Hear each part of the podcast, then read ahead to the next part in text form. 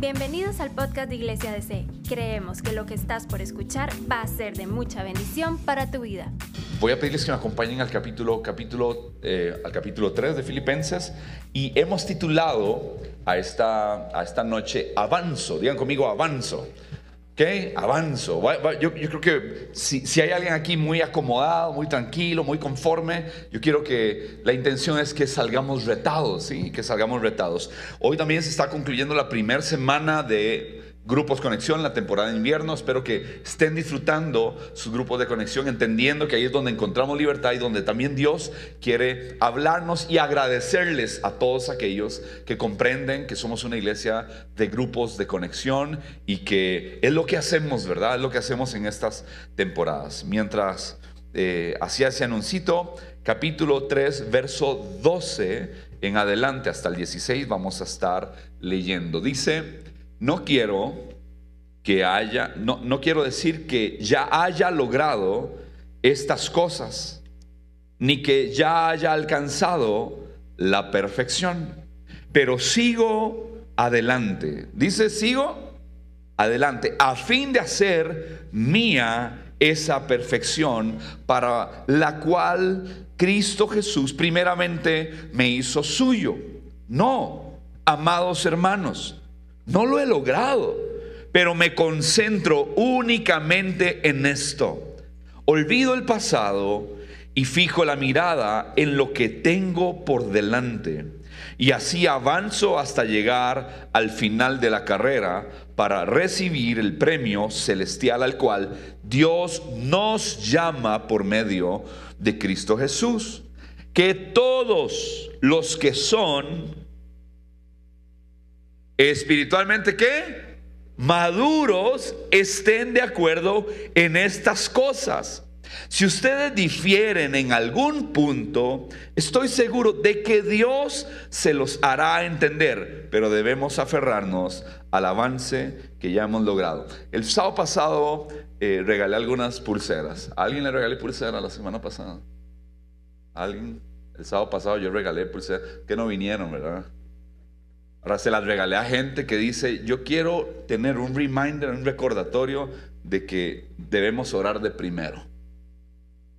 vengo a regalar pulseras hoy también. Tengo 11. Y el otro sábado voy a seguir regalando. Y pues que aquí están, yo, o sea, yo, yo no puedo salirme de la cámara. Son 11. Una, dos, tres, cuatro, cinco, seis. Muy bien. Ah, mira, idéntico para ofrendar vinieron. Mira, sí. Aquí tiro para acá. Si, hacen falta, vamos a ver. Que hay una. Pero es para orar, ¿verdad? Gracias. Sí, es para orar. No, no es que tiene poderes. ¿es? Gracias. Sí, para orar. Jeff, te lo doy al final. es más, tome.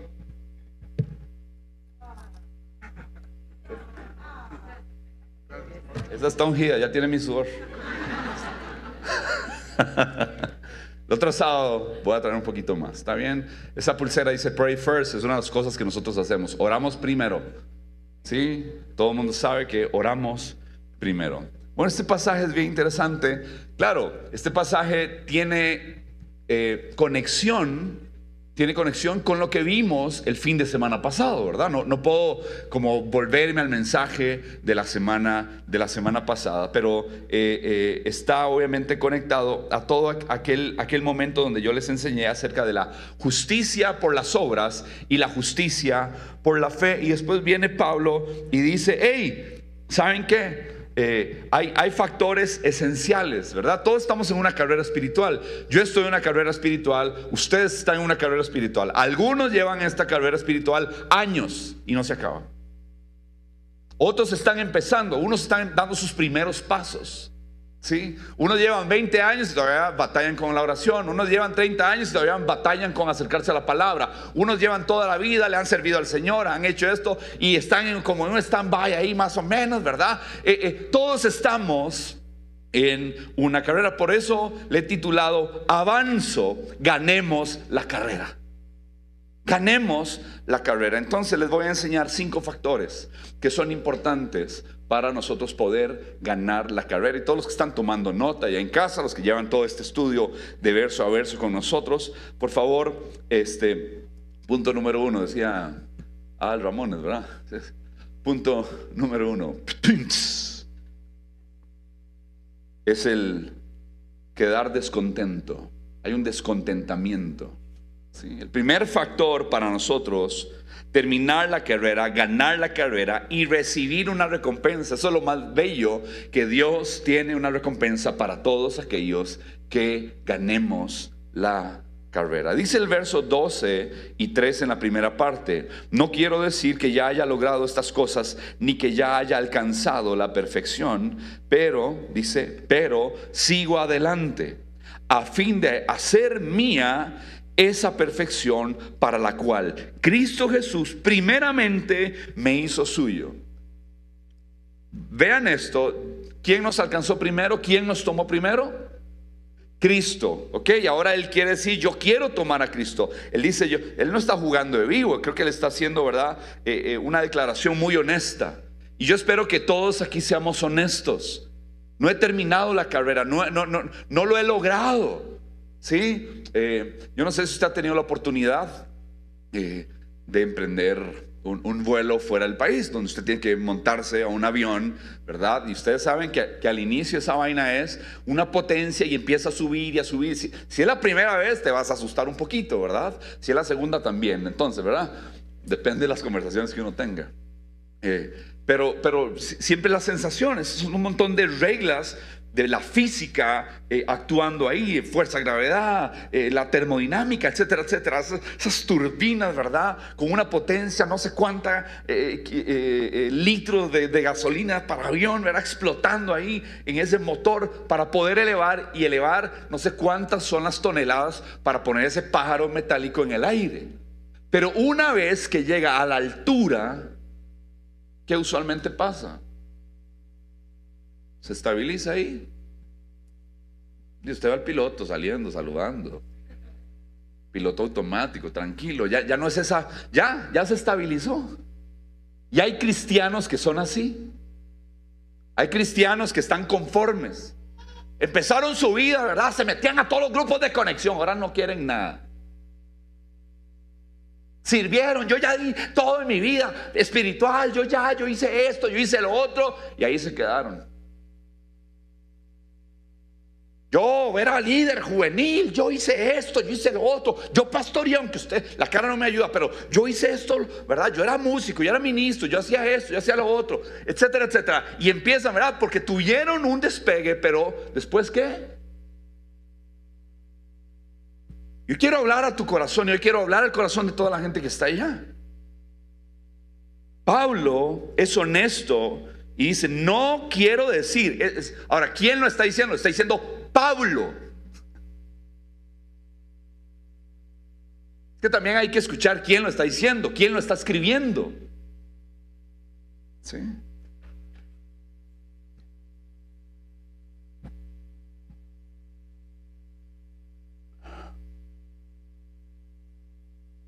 Ni que haya alcanzado la perfección. Hay gente que vive la vida cristiana como si ya hubieran alcanzado la perfección. ¿Ya? Ya no hay más. No hay nada más que hacer, no hay nada más que crecer, no hay nada más que dar.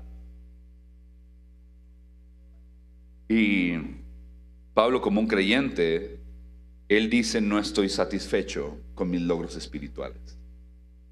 No estoy satisfecho hasta donde yo he llegado. No estoy satisfecho con lo que he alcanzado. Eh, vamos a ver. Pablo estaba satisfecho con Cristo y en Cristo porque Jesús sí satisface. Pero con su avance espiritual, Él no está satisfecho.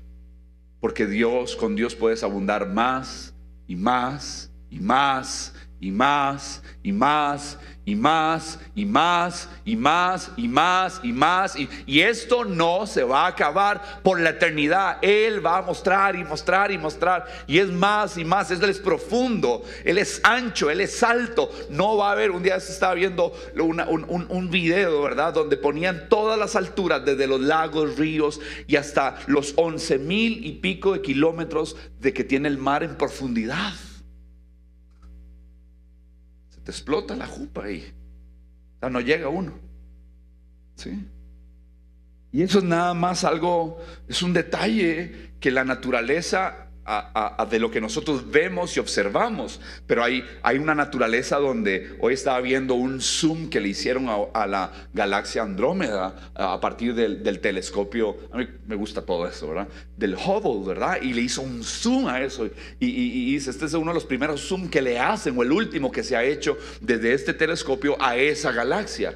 Y la ciencia, recuerden que parece como que Dios juega con los científicos. Los científicos decían que éramos un cubo.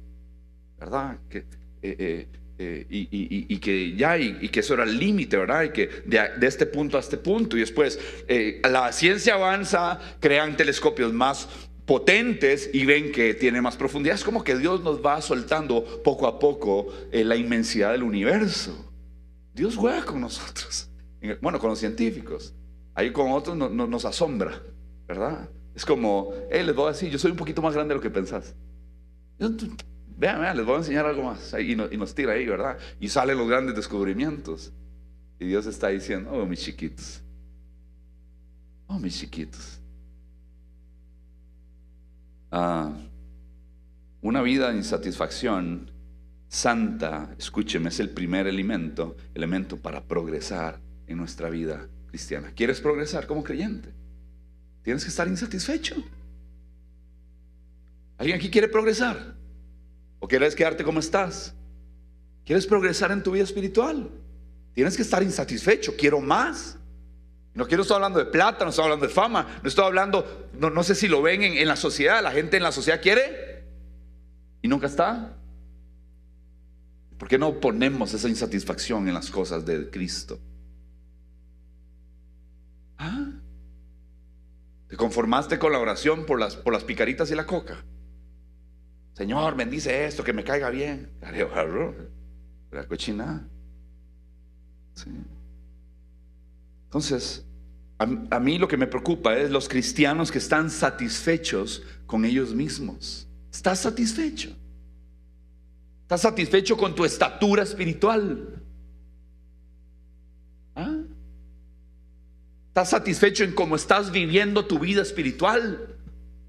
A veces, no sé, me dan ganas de agarrarse a coscos uno. La manera de pensar de uno.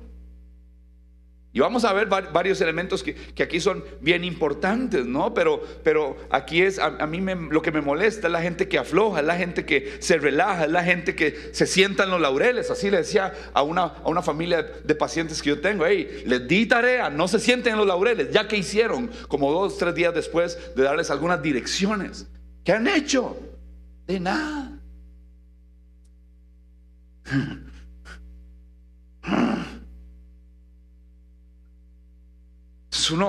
sea, uno le importa a la gente ahora. Dios nos pone y nos reúne en congregaciones, comunidades cristianas, para que avancemos, para que alcancemos la estatura del varón perfecto, pero no, nosotros no ejercitamos nuestra responsabilidad. Usted y yo tenemos una responsabilidad. Debo ejercitar. Debo ejercitar. Y no es simplemente venir aquí una hora y cuarto. Hoy los voy a clavar dos horas para que, a ver si acaso. Mentira. Son tres. Entonces, si nosotros observamos ah, los versos 12 y 15, se usan palabras como perfección, dos veces perfección en unas versiones y en otras versiones se usa eh, madurez. Estas palabras explican e-, exactamente la manera de pensar de Pablo. Dice, yo no he llegado a la perfección, pero sí he alcanzado un punto de madurez. Aquí no hay nadie perfecto, pero hay diferentes puntos de madurez. Es como cuando uno alza un bebé, ¿verdad? ¿Cuánto tiene la nena? Un añito, ¿verdad? Cuando recién salen del horno, ¿verdad? ¡Ay, qué tiernito que está! Hay que alzarlo de esta manera. Uno dice, ¡ay, ya, pues ya está más madurita! Ya, ya anda caminando, ya se lleva su leñazo, ¿verdad? Porque anda tocando y traveseando. Ya alcanzó un nivel de madurez. Todos aquí hay una expectativa de puntos de madurez.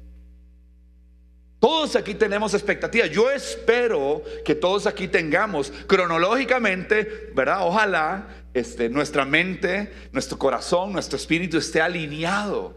Sí, pero cuando uno crece espiritualmente, uno empieza a adquirir temas de madurez bien importantes. Pero ¿cuál es un punto de madurez? ¿Cómo yo sé que Pablo es maduro? Porque él reconoce que no ha llegado a un punto de perfección y que necesita más y que quiere más. Cuando entiendes, cuando comprendes, cuando asimilas, cuando abrazas. El, mismo hecho, es decir, hey, no lo he alcanzado, no soy perfecto. No quiero quedarme en piloto automático, no, no quiero llegar a, un punto y ya chantarme. Ya hice, ya oré, ya me estudié la Biblia, ya me leí la Biblia un año. Vea, es que entre más rascas, más profundizamos. Pero hay gente que nada más se quiera, ¿verdad? Que, quedar así, rascando la superficie, pero podemos profundizar y eso es parte de nuestro deseo. Un creyente maduro se evalúa de manera sincera y se esfuerza por mejorar. Un creyente maduro. Esa está ahí en, en las diapositivas. Tal vez, tal vez no. Entonces hay advertencias de que, vamos a ver, no nos estimemos de manera falsa, escúcheme, la condición espiritual. Eso es, esto es un peligro. No haga estimaciones falsas de tu condición espiritual. Y entonces, ¿dónde me encontré algunas? Bueno, me encontré la iglesia de Sardis, por ejemplo. La iglesia de Sardis, que dice ahí, yo sé todo lo que haces y que tienes la fama de estar vivo, pero estás. ¿Cuál es tu fama? ¿Quién está hablando aquí? Jesús le está hablando a la iglesia de Sardis. ¿Qué le está diciendo? Yo sé todo lo que haces. Yo sé todo lo que haces. Diga el que está al lado. Dios sabe todo lo que vos haces. Dios sabe todo lo que usted hace. Dios sabe todo lo que yo hago. Y dice, y tiene la fama de estar vivo, pero yo sé que estás muerto. Esto es fuerte. ¿Por qué? Porque yo me puedo crear una fama, yo puedo presentar, esto me suena a las redes sociales, ¿no? Esto me suena a los estados de WhatsApp, esto me suena al Facebook, al Instagram, al TikTok. Hay gente que hace, hace, hace, pero están en depresión. Postean, postean, postean, ¿verdad? Pero están frustrados, enojados. Sonríen al vecino, pero quieren matarlo. Hello. ¿Ah? Yo puedo estar sirviendo aquí, yo puedo estar predicando aquí y mañana pegarme un tiro. Me llaman mañana, por favor. Entonces, una reputación, te puedes formar una reputación sin ser real. Otra, otra, falsa estimación, la iglesia la Odisea. Tú dices, soy rico. Eso es lo que usted dice. Tengo todo lo que quiero no necesito nada. Y Dios le dice, y no te das cuenta de que eres un infeliz, un miserable, pobre, ciego y estás desnudo. Y Shakira sacó una, una canción de esto. Pobre, ciega, sordomuda, ¿verdad? ¿Se acuerdan? De ahí se inspiró Shakira. Shakira agarró la Biblia para... ¿Ven las falsas estimaciones?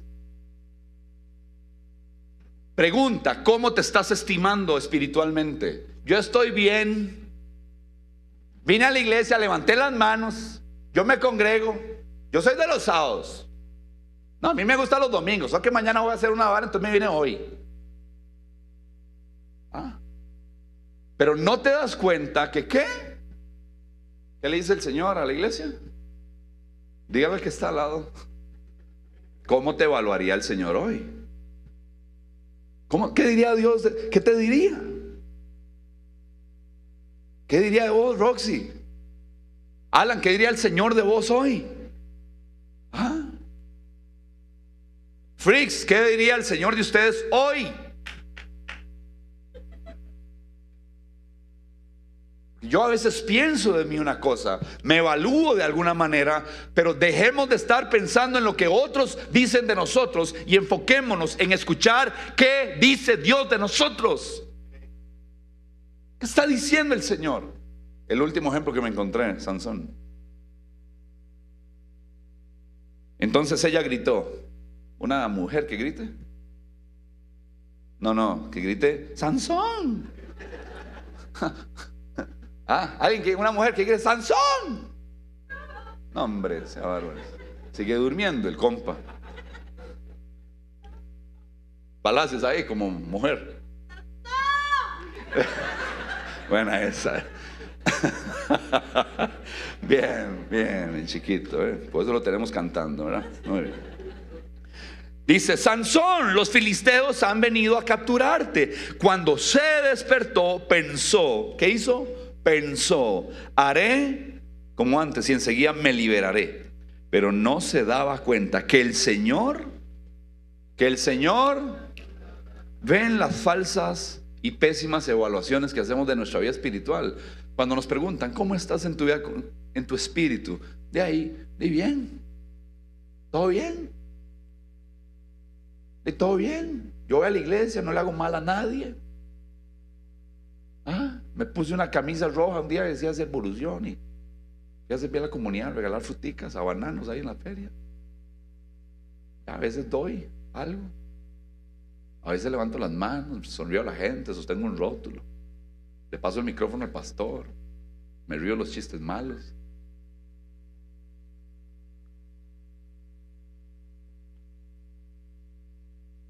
Qué triste pensar que tenemos el poder de Dios cuando en realidad lo hemos perdido. Cuídate del autoanálisis, porque a veces cuando nos vamos podemos fallar de dos maneras. Número uno, podemos pensar que somos mejor de lo que en realidad somos o podemos hacernos peor de lo que en realidad somos. Cuídate del autoanálisis. Pablo no tenía conceptos ilusorios, nada más él dice, él sabe que tenía que avanzar, dice, pero sigo adelante. A fin de hacer qué? Lean conmigo, mía esa perfección para la cual nuestro personaje favorito de la Biblia, Cristo Jesús primeramente me hizo suyo.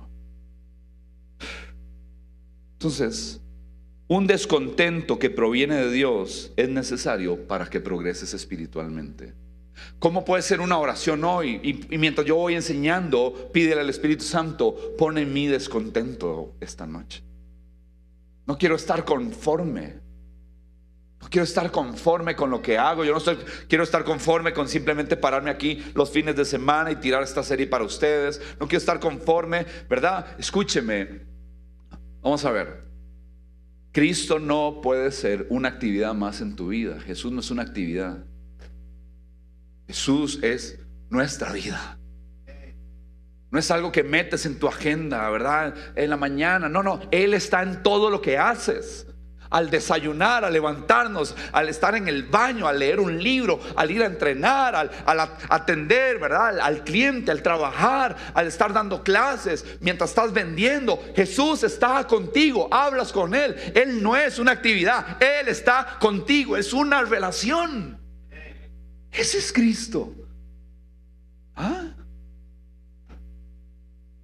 Señor, pon un descontento en mí. El segundo factor es la devoción en el verso 13 dice, no, amados hermanos, es el segundo punto, devoción. No, amados hermanos, no lo he logrado, pero me concentro. ¿Qué hago? Me concentro únicamente en esto. Aquí está la ley de fijarse en una cosa. Una de las cosas, ¿verdad? Hay un dicho popular que todos conocemos, el que mucho abarca, Está, está, sí, sí, poco aprieta, correcto. Que mucho abarca, poco aprieta. Mejor pájaro en mano. Eh, eh, los refranes ¿sí? tienen un sentido que lo vas a encontrar aquí. Dice Pablo, me concentro únicamente en esto. Si eso es una frase importante para la vida cristiana. De hecho, les voy a dar tres ejemplos. Está el momento en que Jesús le dice a aquel joven, ¿verdad? Yo he hecho todo, no sé qué. Y el Señor le dice, una cosa te falta. Una cosa te falta. Dile al que está al lado, todavía te falta algo. Todavía falta. ¿Sí? No puedo detenerme en cada uno de los pasajes, pero cuando Marta y María, ¿verdad? Marta está chiviada porque María está sentada y está recibiendo la palabra. ¡Ey! Jesús le dice a, a Marta, ¡Ey! Una cosa que es necesaria.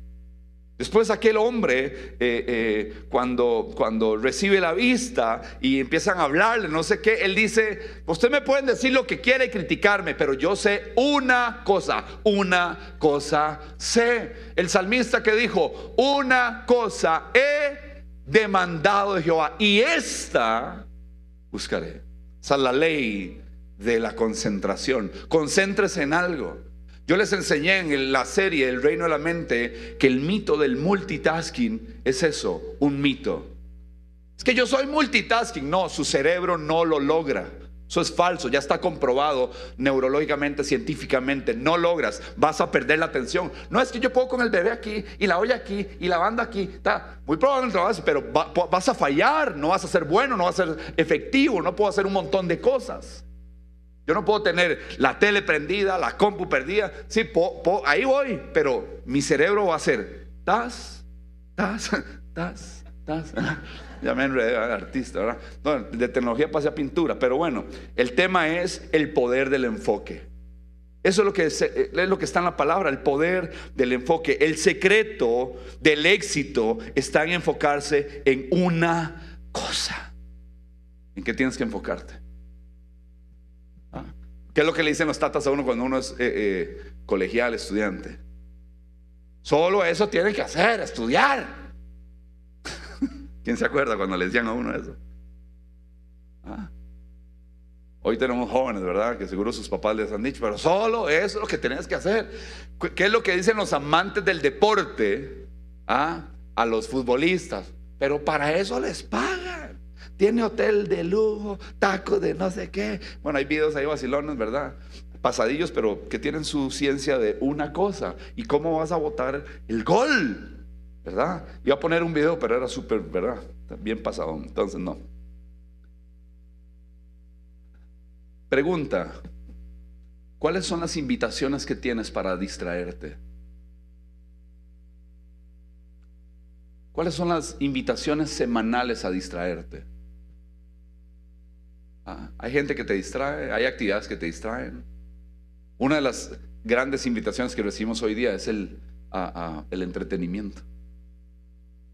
El entretenimiento sigue siendo un ídolo hoy día.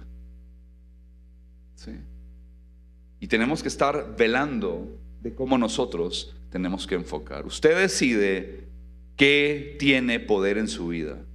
Es un asunto de valores, es un asunto de prioridades. Usted decide vivir para aquello que más importa. ¿Quién es el que decide? Usted debe estar echando la culpa al que está al lado. Usted decide lo que es importante en su vida. Yo decido si mi matrimonio es importante. Yo decido si mis hijos son importantes. Yo decido si cuidar y ser inteligente en la administración de los recursos que llegan a mi mano es importante. Yo decido si Dios es lo más importante. Yo lo decido. No le eche la culpa a la gente, no le eche la culpa a lo que le hicieron. Hablaba con varones esta semana en nuestro grupo de conexión de auténticos. Yo le decía, hey, vamos a visitar nuestro pasado. Vamos a acercarnos al pasado. Vamos a ir ahí y aunque duela, vamos a ir. Pero tenemos que tener un balance. Están los que visitan el pasado y le echan la culpa a todo mundo. Es que por la culpa de mi papá, de mi mamá, todo el mundo tiene la culpa menos ellos, ¿verdad? Y están los que se van al otro extremo, es, se hacen indiferentes, lo tapan. Es, eso es un, un mal abordaje cuando visitas tu pasado, pero el Señor quiere visitar tu pasado para sanarte, para que puedas avanzar. Hay gente que no avanza porque sigue amarrado a cosas del pasado. Por eso hoy se llama avanzo. Y hay gente que puede salir aquí sí retado, pero si no soluciona, si no perdona, si no arregla, no va a avanzar nunca. Si no sueltas, no vas a avanzar en tu vida. si no sanas esa herida, si no liberas a esa persona, no vas a avanzar. Te vas a amargar toda la vida. Te vas a enojar. Tercer cosa que quiero hablarles hoy es de la dirección, dice el verso 13, la segunda parte. Olvido el pasado y fijo la mirada en lo que tengo por delante. Olvidar. ¿Ok? Los no salvos los no salvos usualmente son controlados por el pasado. Los creyentes debemos ser controlados por el Espíritu, por la libertad, por el futuro que nos espera.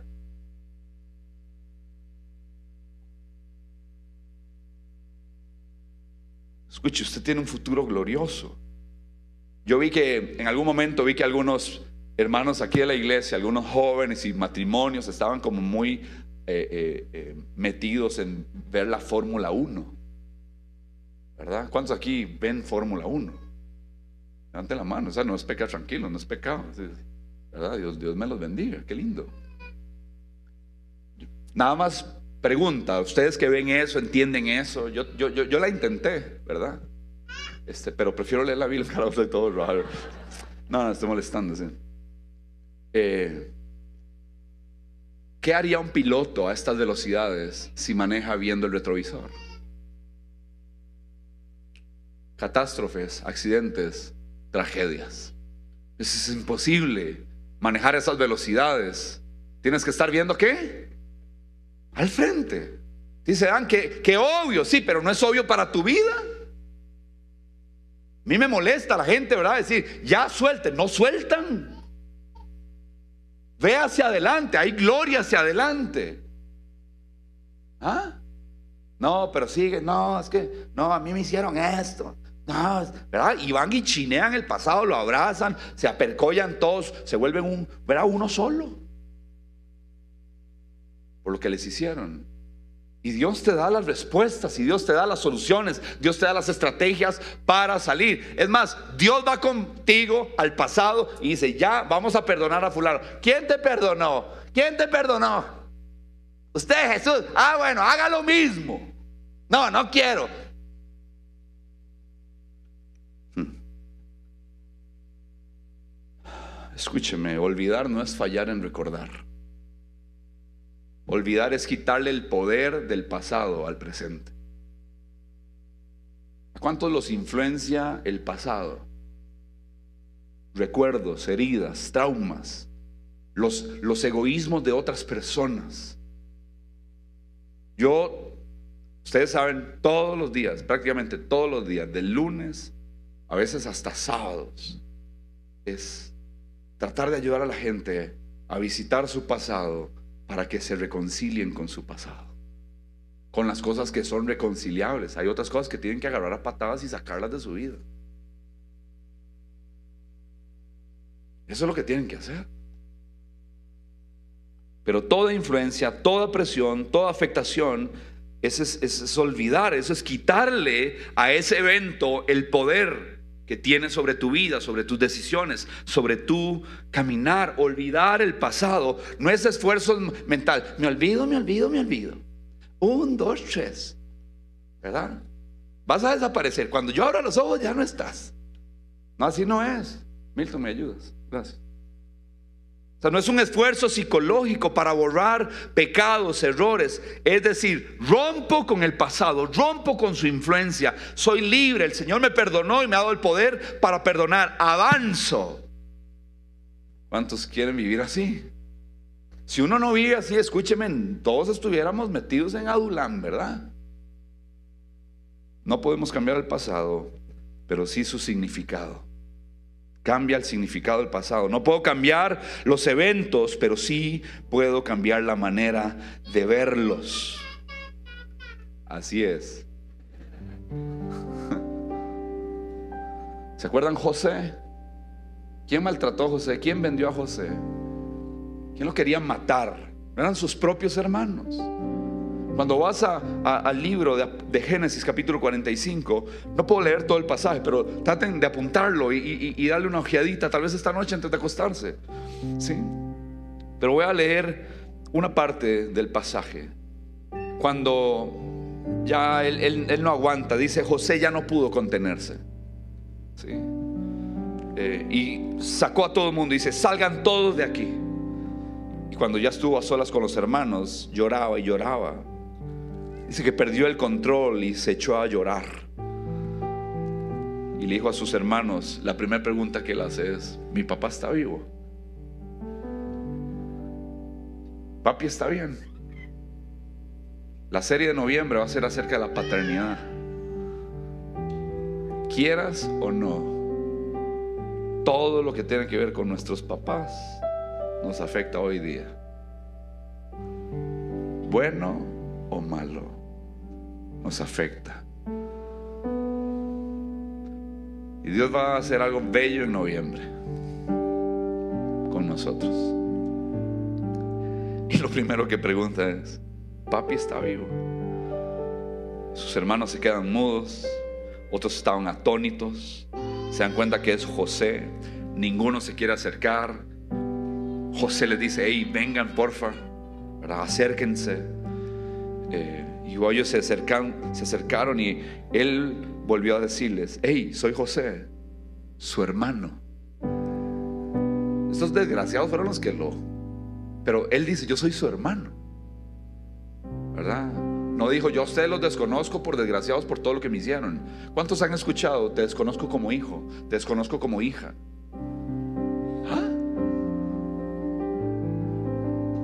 Te desconozco como papá, te desconozco como mamá. Vea cómo nos herimos a partir de eventos.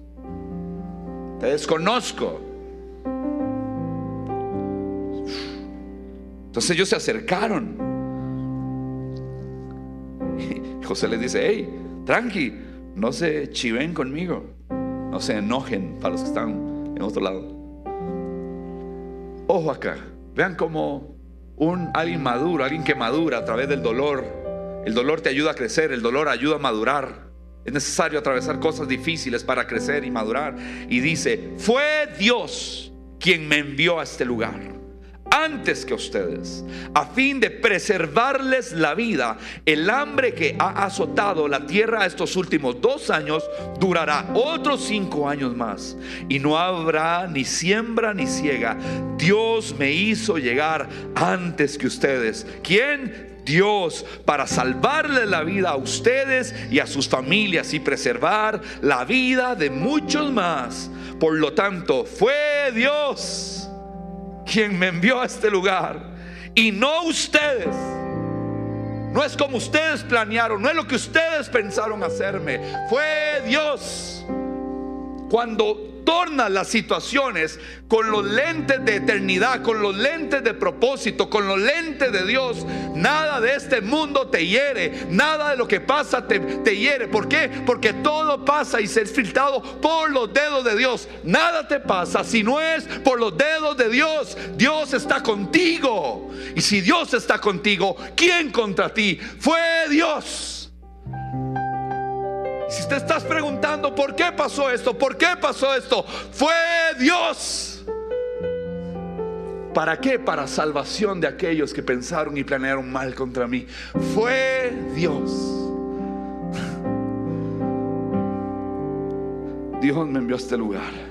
Y fue Él quien me hizo consejero del faraón, administrador de todo su palacio y gobernador de todo Egipto. Ahora sí, vayan y díganle a papi que su hijo está vivo.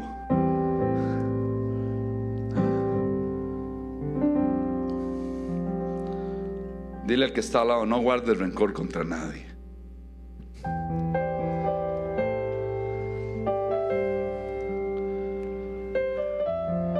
Vea la vida a través de los lentes de Dios, no a, través de los lentes de tu herida. Póngase los lentes de eternidad, de Dios, del propósito de Dios. Y aquí la pregunta es, ¿estás viendo tu pasado desde la perspectiva de Dios? ¿O sigues remordido con las traiciones, el maltrato, la burla, el rechazo, el abandono? Millones de creyentes estancados, obstaculizados, no avanzan, tratan de correr, pero con la mirada puesta en el pasado. Es como manejar en Fórmula 1 viendo el retrovisor, la parábola de la Fórmula 1. ¿Para qué?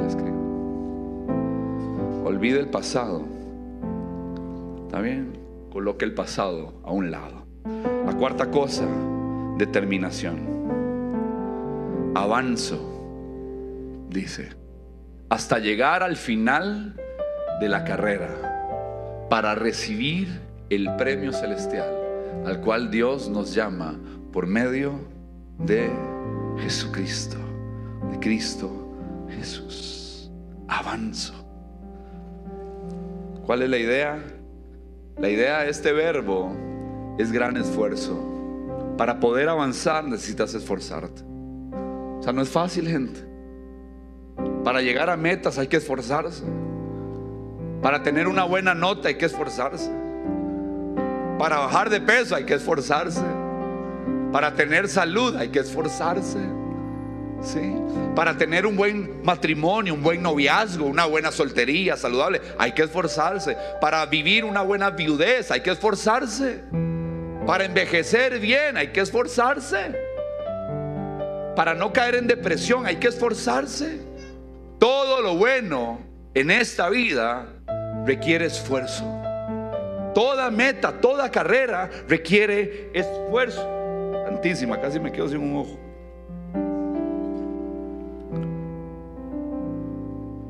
Yo he visto determinaciones en muchos de ustedes con sus planes, sus ahorros, sus negocios, sus reuniones, sus amistades, el deporte, su físico. La misma determinación que estás poniendo en eso, ponla en tu vida espiritual. No es que no tienes determinación, es que tus prioridades son diferentes.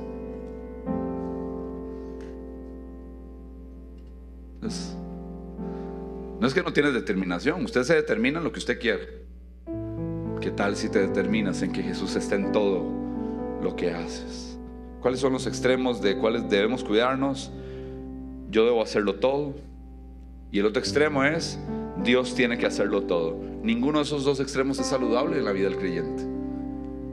Hay gente que se queda ahí, que Dios lo haga, me dijeron, Dios hace todo, Dios pelea por mí, Dios hace esto. Es un extremo. Y el otro es donde usted hace todo, hay que mantener un balance en estas cosas. Vamos a estarlo aprendiendo el próximo año. Pero cualquiera de estas dos posturas te va a llevar a fracasar. Que Dios haga todo, no, Dios no lo va a hacer todo. Cosas que tienes que hacer, esfuérzate. Vela, eso lo, vimos pasajes anteriores, mi, esposa lo predicó. Vela por esa salvación. avanzo hasta llegar al final de la carrera para recibir el premio celestial al cual Dios nos llama por medio de Cristo Jesús. Cuando alcances la meta, recibirás la recompensa. ¿Cuántos quieren recibir la recompensa? yo me estoy imaginando ese momento.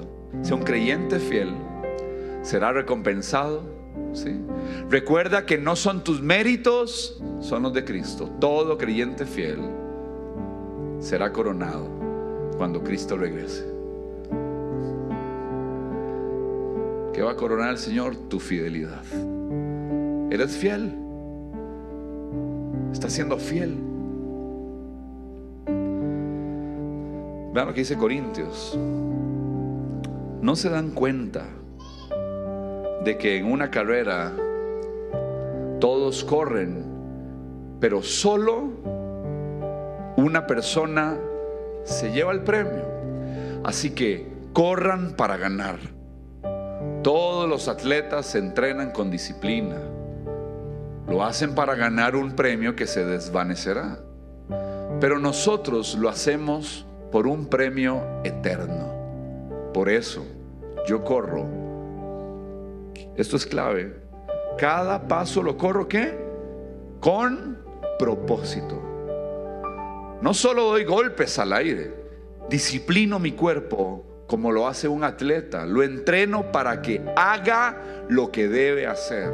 De lo contrario, temo que después de predicarles a otros, yo mismo puedo ser descalificado. Esta parte es bien importante.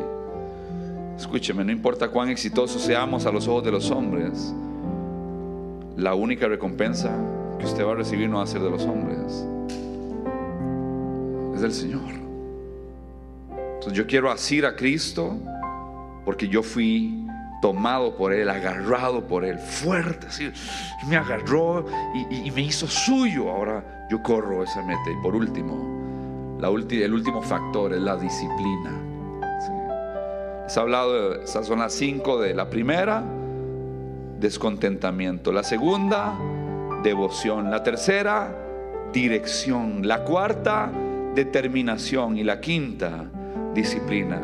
Dice, versos 15 y 16 que todos, que todos los que son espiritualmente maduros estén de acuerdo en estas cosas. ¿Quiénes van a estar de acuerdo? Ustedes no han visto que todo mundo pelea por estar de acuerdo en todo. Ya, ni en la iglesia tenemos que estar de acuerdo en todo. ¿Quién dijo que tenemos que estar de acuerdo en todo? Yo tengo que enojarme si usted no piensa como yo. Dios se va a encargar, eso es lo que dice después. Ahora, los que son maduros van a pensar, van a estar en un mismo sentir. Ya vimos eso capítulo anterior. Los que estamos en Cristo, hay, tenemos una madurez, vamos adquiriendo madurez, madurez, madurez, madurez. Uno carajillo pregunta, pero ¿por qué? ¿Por qué esto? ¿Por qué lo otro? ¿Ah? ¿Por qué tengo que ir a la iglesia? ¿Por qué tengo que ir a un grupo de conexión? ¿Por qué? Porque hay que dar. ¿Qué dice aquí? Vean que, vean qué lindo es, vean qué lindo eso, porque hoy todo el mundo anda peleado, ¿verdad? Hubo un momento en que la iglesia se estaba separando por si se vacunaban o no se vacunaban. ¿Se acuerdan de esas estupideces? La iglesia que no se vacuna, ¿verdad? ¿Verdad? Esa es la marca de la bestia. Se pone esa vacuna es la bestia. En desacuerdos, hermanos, peleando. Chusma, yo no me junto con usted, no se ha vacunado. Vea, diga al que está al lado, cálmese, oiga, cálmese.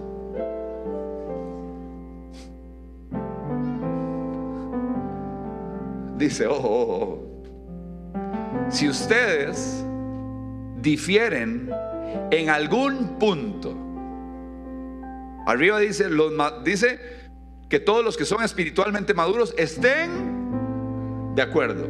Y si hay alguien que no ha llegado al nivel de madurez espiritual de estos otros, hey, estoy seguro que quién? Que Dios no peleemos. Yo no voy a pelear con usted. Yo no voy a pelear. Nunca voy a pelear si usted es dador del diezmo, si, si usted no da, si es generoso, si es egoísta. Yo no voy a pelear, que Dios lo haga entender a usted.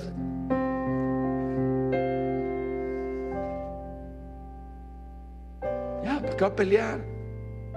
Dan aquí que somos, calvinistas o de arminiano.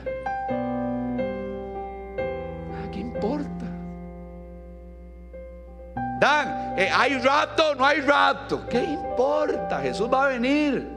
Esté listo. Después vamos a hablar de todo eso. explico, pero hay cosas que son periféricas que no tienen importancia.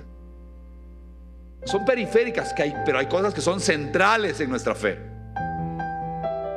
Y usted no se salva por sus méritos y que tengo que ser disciplinado, determinado, que no me puedo quedar en un estado más o menos espiritual. Avanzo, me disciplino. Estoy seguro de que Dios se lo hará entender. ¿Pero de qué? Debemos aferrarnos al, al que ya hemos logrado. Entonces aquí es cuando tenemos que enjacharnos y decimos, hey, no retroceda no retroceda. No abandones. No retrocedas. Si aférrese a ese avance y de ahí continúe hacia adelante. No retrocedas.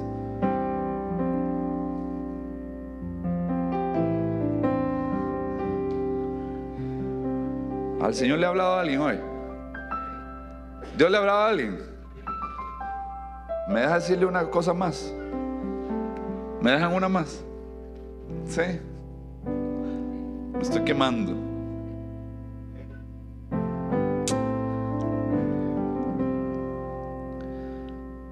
En una competencia, no importa lo que los espectadores digan, no importa lo que los jugadores piensen, lo que importa es lo que el juez diga al final.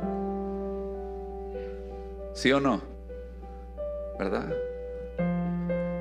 Tengo amigos mexicanos, ¿verdad? Que todavía están pensando en uno de los partidos donde decía no era penal.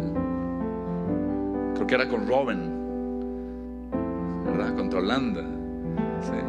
Dicen no, no era penal. Y todavía están ceñidos, no era penal.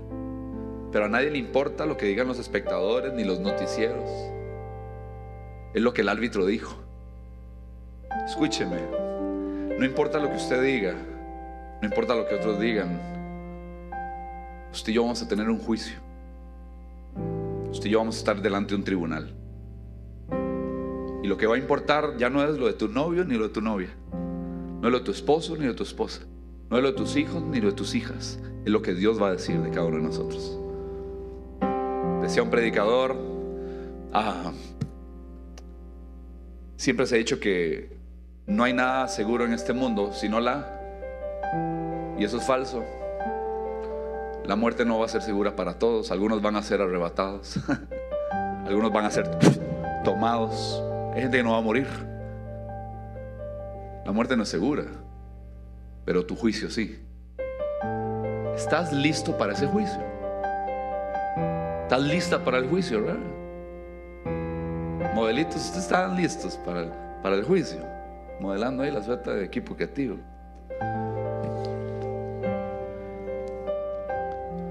Usted y yo vamos a estar delante del tribunal y termino con esto lo que les quiero decir. Dice Romanos 14, 10 al 13. Porque entonces, ¿por qué entonces juzgas a otro creyente? ¿por qué menosprecias a otro creyente? Recuerda que todos estaremos delante del tribunal de Dios. Pues dicen las escrituras, tan cierto como que yo vivo, dice el Señor, toda rodilla se doblará ante mí y toda lengua declarará lealtad a Dios. Es cierto cada uno de nosotros tendrá que responder por la abuela, por el papá, por el hijo. Yo tengo que responder por Gabriela, no tengo que responder por mis hijos y por mi papá. Cada uno de nosotros tendrá que responder por sí mismo ante Dios. Así que, así que, no los escucho dejemos de juzgarnos unos a otros, por el contrario, propónganse vivir de tal manera que no causen tropiezo ni caída a otro creyente. No hagas tropezar a nadie con tus actos. Eso va para los papás, eso va para los hermanos, eso va para los amigos, eso va para el novio, para la novia. No debo provocar caer al otro. Y aquí podría, aquí yo me puedo empezar a extender y todos salimos, ¿verdad? Que tenemos que regresar mañana para sanidad.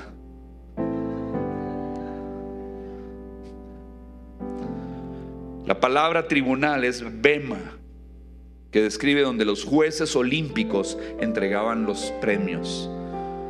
Si usted ha sido disciplinado, obediente a las reglas, usted va a recibir premio.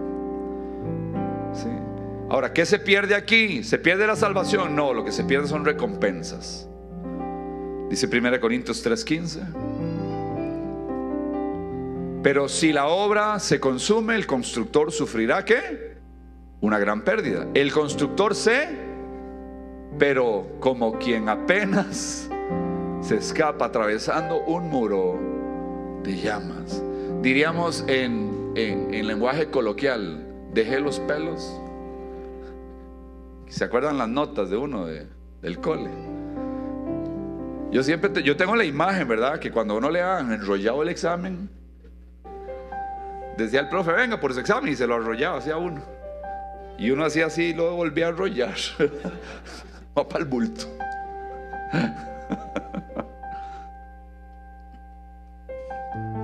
Le pasó a Lot, le pasó a Sansón, le pasó a Ananías y a Zafira, le pasó a Saúl y nos puede pasar a nosotros. Escúcheme, puedes empezar bien, pero terminar mal.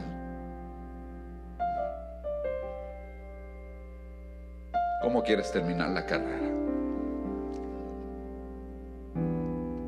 Señor, gracias en esta noche. Creo que es una carrera emocionante, Señor, y quiero correrla puesta los ojos en ti. Eres mi autor y consumador de la fe que tengo. Pero yo sé que si ahorita es emocionante verte, más emocionante será cuando vengas por tu iglesia. Cuando vengas a llevarnos contigo. Y vamos a estar en ese tribunal recibiendo recompensas, nuestras recompensas. Pero ayúdame, Señora, que haya un, diga el Espíritu Santo, pon en mí un descontento por mi condición porque quiero más. He estado muy conforme y te pido perdón. Te pido perdón por, por mi conformismo. Hoy me determino, hoy me disciplino, Señor. Quiero tomar esta enseñanza y profundizarla en mi corazón. Dame tu dirección. Enciende en mí una devoción por ti perdono y me reconcilio con el pasado y con la gente del pasado. En el nombre de Jesús. Quiero alcanzar la meta y recibir la recompensa. Quiero ser fiel, Señor. No me baso en mis méritos aquí, sino en los de Cristo.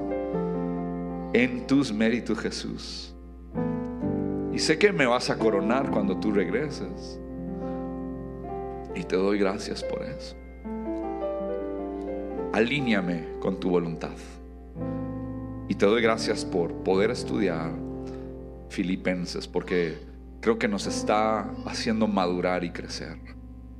Bendigo a los que están en casa, bendigo a los que están acá. Te pido que tu palabra no vuelva vacía, sino que produzca en todos nosotros aquello por lo cual está siendo enviada y sea multiplicado, Señor, esta semilla y dé fruto al 30, al 60 y al 100 por uno. Te doy gracias por todos los que están sirviendo hoy de manera negada, Señor, gracias.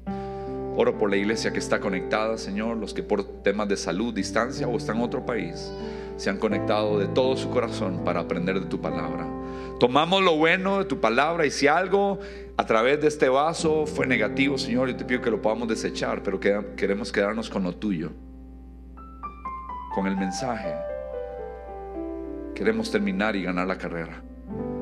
Quiero terminarla. No quiero venir a ser eliminado, Señor. No quiero haber contado y dentro de unos años contar, yo era pastor, yo predicaba y terminar eliminado, apartado, desanimado en el mundo. Guárdame de apartarme de ti, oh Dios. Guárdame de vicios, guárdame de pecado, guárdame del mal y del maligno. Iglesia, que Jehová te bendiga y Jehová te guarde. Que el Señor alce su rostro sobre ti y tenga a ti misericordia. Que el Señor alce sobre ti su rostro y ponga en ti su paz. Que el amor del Padre, que la gracia de nuestro Señor Jesucristo y la amistad íntima con el Espíritu Santo sea con todos nosotros en Cristo Jesús. Amén y